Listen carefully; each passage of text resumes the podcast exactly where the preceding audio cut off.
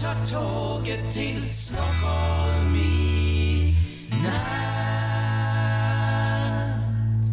Hola, ¿qué tal? Soy Dani y esto es Haciendo el Sueco.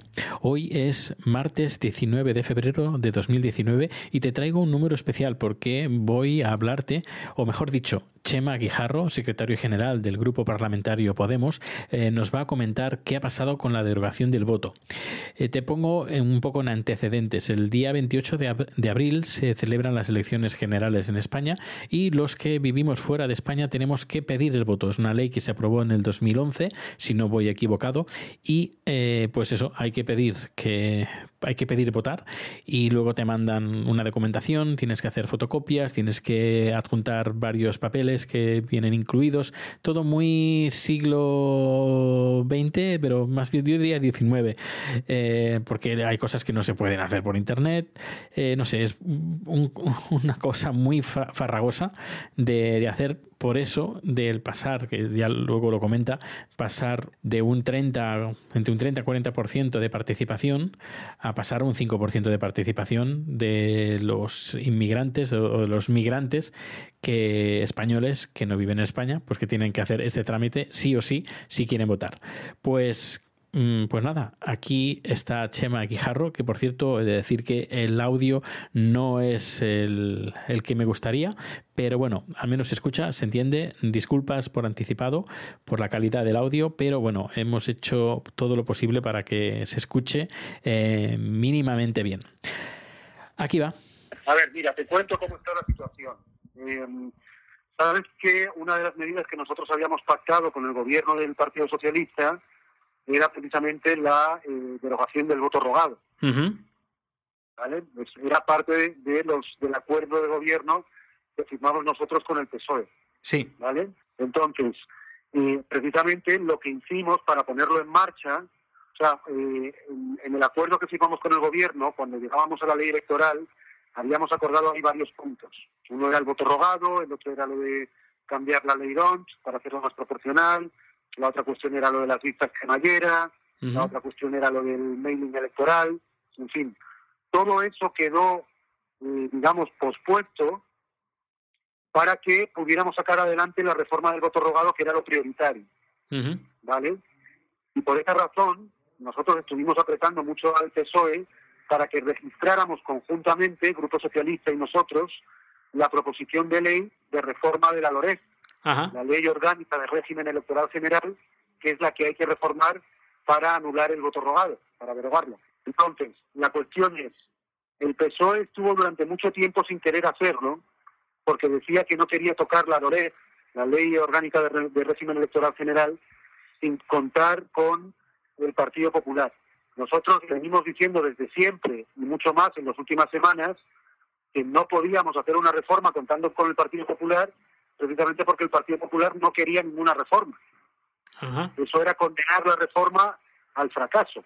Cuando por fin el Partido Socialista entiende el argumento y se cae del caballo y se da cuenta de que no podemos contar con el Partido Popular, no, ya por fin registramos la reforma aquí en el Congreso, ¿vale? Esto fue un viernes, un viernes, te voy a decir cuándo, el viernes 8 de febrero es decir, hace 12 13 días. Sí, sí, sí, hace poco. Claro, hace muy poquito, hace muy poquito porque claro, nosotros insistíamos al PSOE y el PSOE no se dejaba mover. Entonces, después de toda esa pelea, por fin el viernes 8 logramos que eh, firmen conjuntamente ellos y nosotros la, la, reforma, la propuesta, y se registra en el Congreso. Nosotros fuimos de los que más insistimos en poder meterlo el viernes, el gobierno lo quería meter más tarde nosotros le decíamos, o lo metemos el día 8 o ya no vamos a poder tener la reforma para las elecciones de, de, mayo, de mayo, las municipales y las autonómicas, ¿vale? Porque como ese decreto se firma el día 3 de abril, nosotros teníamos que tener aprobada la reforma para el 3 de abril, ¿vale? Y la única forma de llegar a esa fecha era registrando el día 8 de febrero. ¿no? De ahí, de ahí nuestras prisas. Bueno, después de todas las reformas, de todas las prisas y de haber hecho todo lo que, tenía que teníamos que hacer, como sabes, la semana pasada el, gobierno anunció elecciones anticipadas. Sí. Eso quiere decir que todo se va al traste. Mm. Porque eh, las cortes se disuelven el día 5 de marzo Es decir, no nos habrá dado tiempo a haber culminado la reforma de la. Esto también fue un reproche nuestro al gobierno. Le dijimos, entendemos que quieres convocar elecciones, pero hay eh, iniciativas en marcha y particularmente le señalamos la del voto rogado para que se esperaran. O sea, lo único que les, pedíamos es que esperaran esa convocatoria dos, tres semanas, no más. entiendo. Y no nos hicieron caso. Aún así convocaron para el 28 de abril y eso automáticamente implica que se cae toda la reforma. Con lo cual, eh, pues eh, tremenda decepción, Daniel, porque volvemos al punto cero. Claro, entiendo. Entiendo la, la situación. Pues nada, ahora... especialmente, especialmente frustrante ha sido, Daniel, porque eh, nosotros en la negociación que tuvimos con el PSOE para la propuesta de reforma, ya tuvimos que renunciar a un montón de cosas que nosotros eh, eh, teníamos como reivindicaciones, incluso en, relación al tema del voto rogado. Y, hemos, y al final nos tuvimos que comer muchas de esas reivindicaciones en aras de que pudiera salir la reforma. ¿no? Sí, sí, sí. Para no andar con debates y, eh, digamos, y matices, nosotros preferimos priorizar el tiempo antes que el contenido. Sí, sí, sí. Y por lo tanto, asumimos algunas de esas cuestiones que no nos gustaban en la propuesta, precisamente para que pudiera salir. Por ejemplo, nosotros no éramos muy amigos de la papeleta en blanco. ¿Sabes lo de la papeleta en blanco? Eh, algo, algo he leído. Bueno, en la propuesta que nosotros registramos finalmente es una propuesta de papeleta en blanco, es decir, el Estado envía a todos los electores en el exterior una hoja, un papel que tiene el timbre del Estado, un sello oficial, y en ese tú escribes tu candidato y ese es tu, ese es tu voto. Nosotros decíamos, ¿por qué no podemos utilizar elementos electrónicos Ahí está. para que la gente pueda votar con las listas hechas y con las candidaturas claras, para evitar eh, votos nulos? Entonces el gobierno nos dijo que eso no daba tiempo, que no teníamos que el Estado no tenía las capacidades, ¿no? que la única alternativa era la papeleta en blanco. bueno, pues dijimos, pues, si no hay otra alternativa, pues eh, priorizamos el tiempo, hagámoslo con papeleta en blanco entonces, ¿no? Pero incluso después de haber metido todas estas prisas, Daniel, después de haber asumido, eh, digamos, el planteamiento que nos venía del propio ministerio, no el nuestro, sino del ministerio, ¿no? como el tema de la papeleta en blanco, por ejemplo. Después de haber asumido cosas que no nos gustaban, pero que asumíamos para dar velocidad a esto y que pudiéramos tener la reforma para cuando llegara las elecciones municipales, bueno, pues con lo que ocurrió la semana pasada, con las convocatorias, la convocatoria electoral del viernes, como te digo, como todo muere el día 5 de marzo y nosotros no vamos a tener la reforma preparada para ese día 5, pues automáticamente todo cae.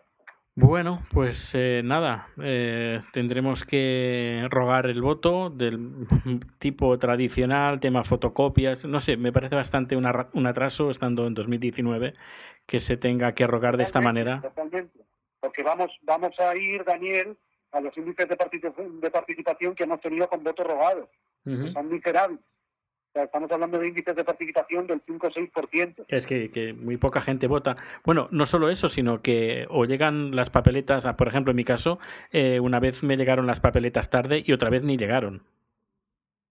Claro, por eso, porque digamos la logística es tan complicada que muchas veces no cuadra. Luego, eh, para poder eh, robar el voto, pues, tienes que tener un máster en ingeniería nuclear.